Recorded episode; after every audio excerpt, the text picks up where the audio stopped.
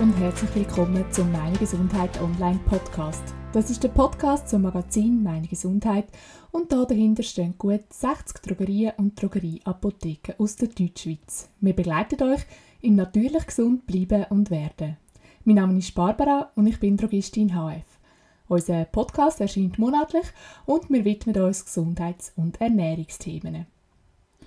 Unsere Kopfhaut ist die Hautpartie, die wahrscheinlich am meisten vernachlässigt wird.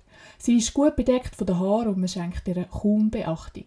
Das ändert sich häufig, wenn Probleme wie Juckreiz, Rötungen, Spannungsgefühl oder Schuppen dazukommen. Um die Physiologie und die Wichtigkeit der gesunden Kopfhaut zu begreifen und entsprechend richtig zu pflegen, müssen wir kurz über den Hautaufbau reden. Kopfhaut ist wie die restliche Haut in drei verschiedenen Schichten aufgebaut. Die Unterhaut, die Lederhaut und die Oberhaut. Die Unterhaut besteht aus Bindegewebe, Fetteinlagerungen und Nervenzellen. In der mittleren Schicht, der Lederhaut, findet man Haarwurzeln, Lymphgefäße, Nervenzellen und Talgdrüsen. Talg ist die erste wichtige Substanz, die wir brauchen für eine gesunde Haut. Die ölig wachsige Flüssigkeit Talg schützt unsere Haut nämlich vor Feuchtigkeitsverlust. Sie bildet wie so eine Art Wachsschicht, wo verhindert, dass Feuchtigkeit kann verdunsten.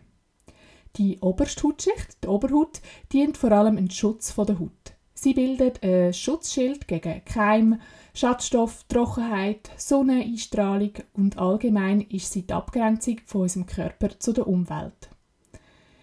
Sie ist die dünnste Hautschicht von allen Lagen und wenn wir Kopfhautbeschwerden haben, leidet vor allem diese Schicht. Und zum gereizte, sensible Kopfhaut zu beruhigen, müssen wir uns also vor allem um die oberste Hautschicht kümmern und die Schutzfunktion stärken.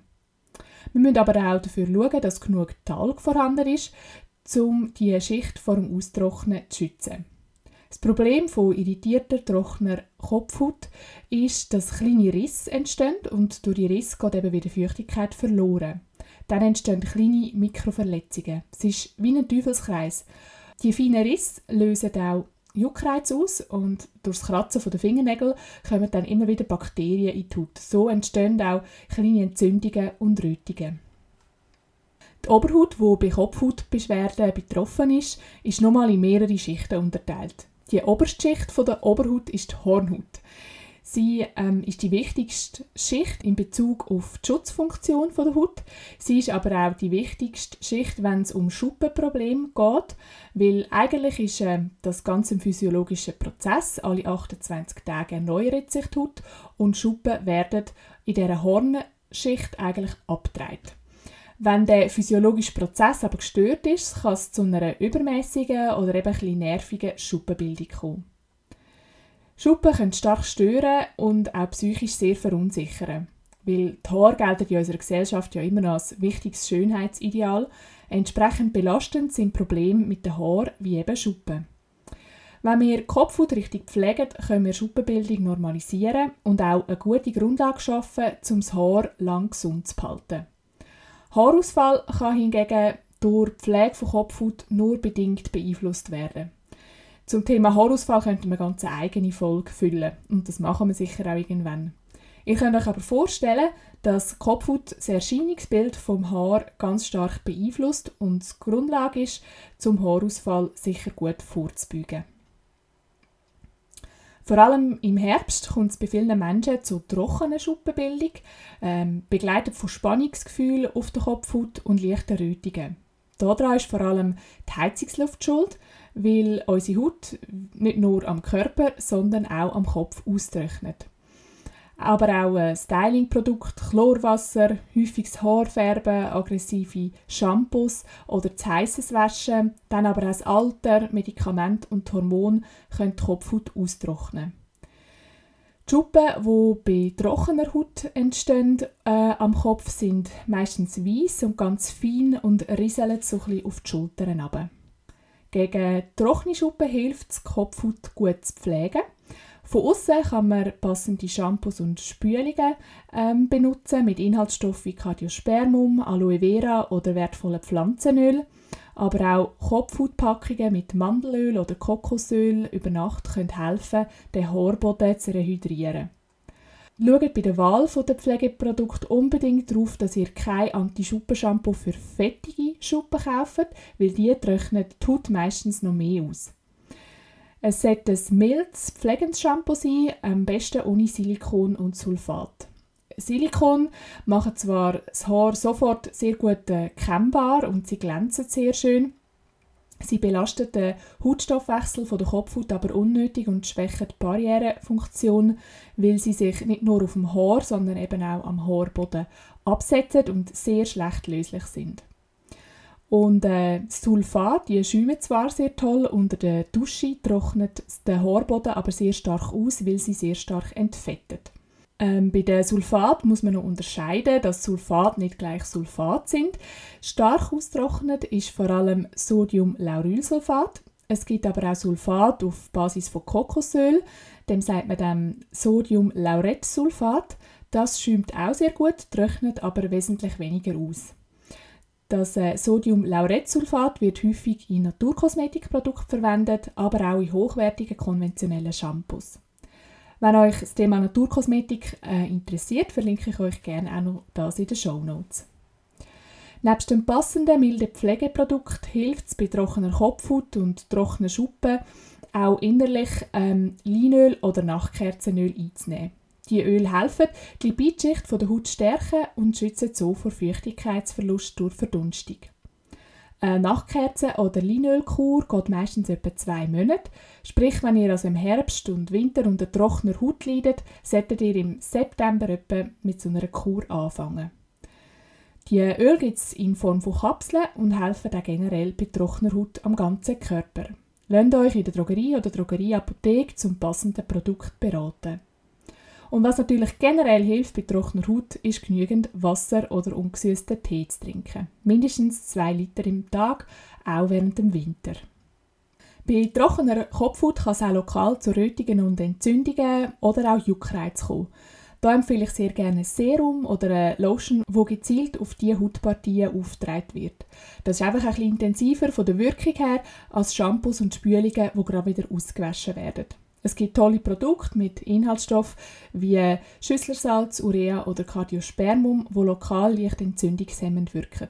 Die Produkte könnt ihr leicht einmassieren, die bleiben auch auf dem Haarboden und werden nicht ausgewaschen.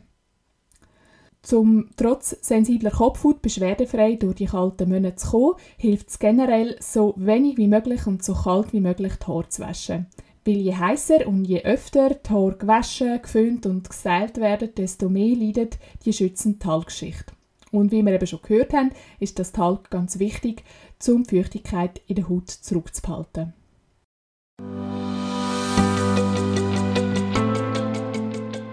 An dieser Stelle folgt ein kleiner Werbeeinschub. Und zwar könnt ihr fast alle erwähnten Produkte aus unserem Podcast in unserem Online-Shop apothekendrogerie.ch bestellen. Stöbert doch einfach mal ein bisschen durch auf www.apothekedrogerie.ch. Den Link findet ihr auch in den Show Notes.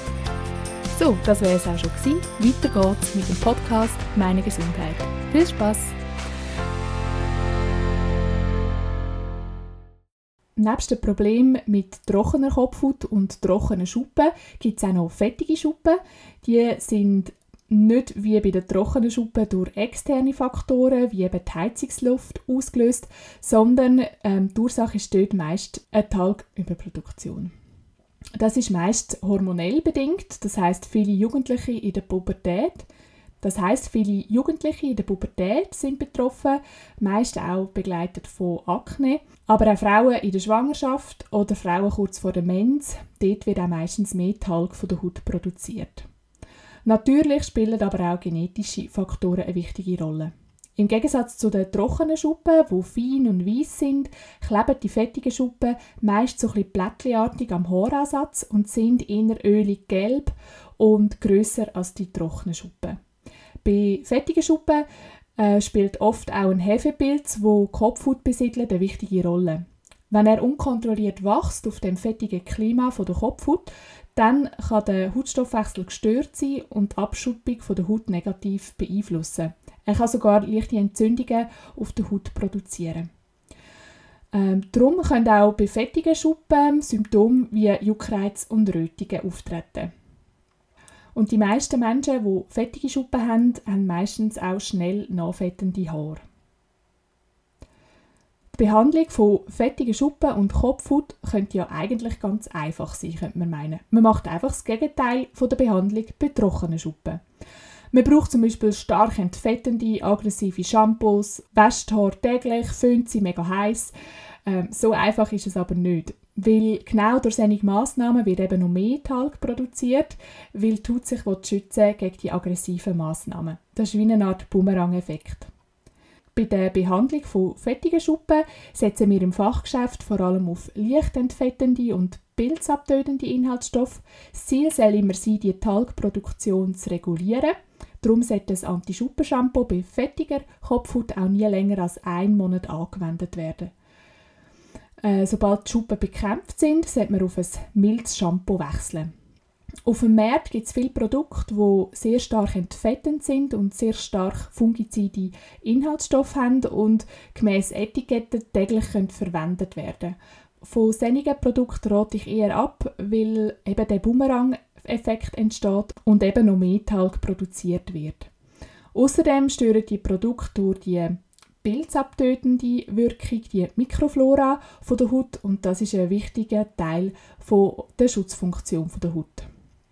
Äh, ich empfehle zur Behandlung von fettigen Schuppen eher Inhaltsstoffe wie Teebaumöl, Thymianöl oder auch Schwefelverbindungen, wo einfach gezielt und kurzfristig den Hefepilz ähm, bekämpfen oder Brennnessel als Inhaltsstoff zur leichten Entfettung vom Haarboden. Zum Rückfall vorbeugen gibt es auch verschiedene dermatologische Shampoos mit keratolytischem Effekt. Das heißt, die Hornschicht wird bei jedem Mal waschen ein bisschen abgedreht und so entstehen eben keine fettigen Schuppenakkumulationen.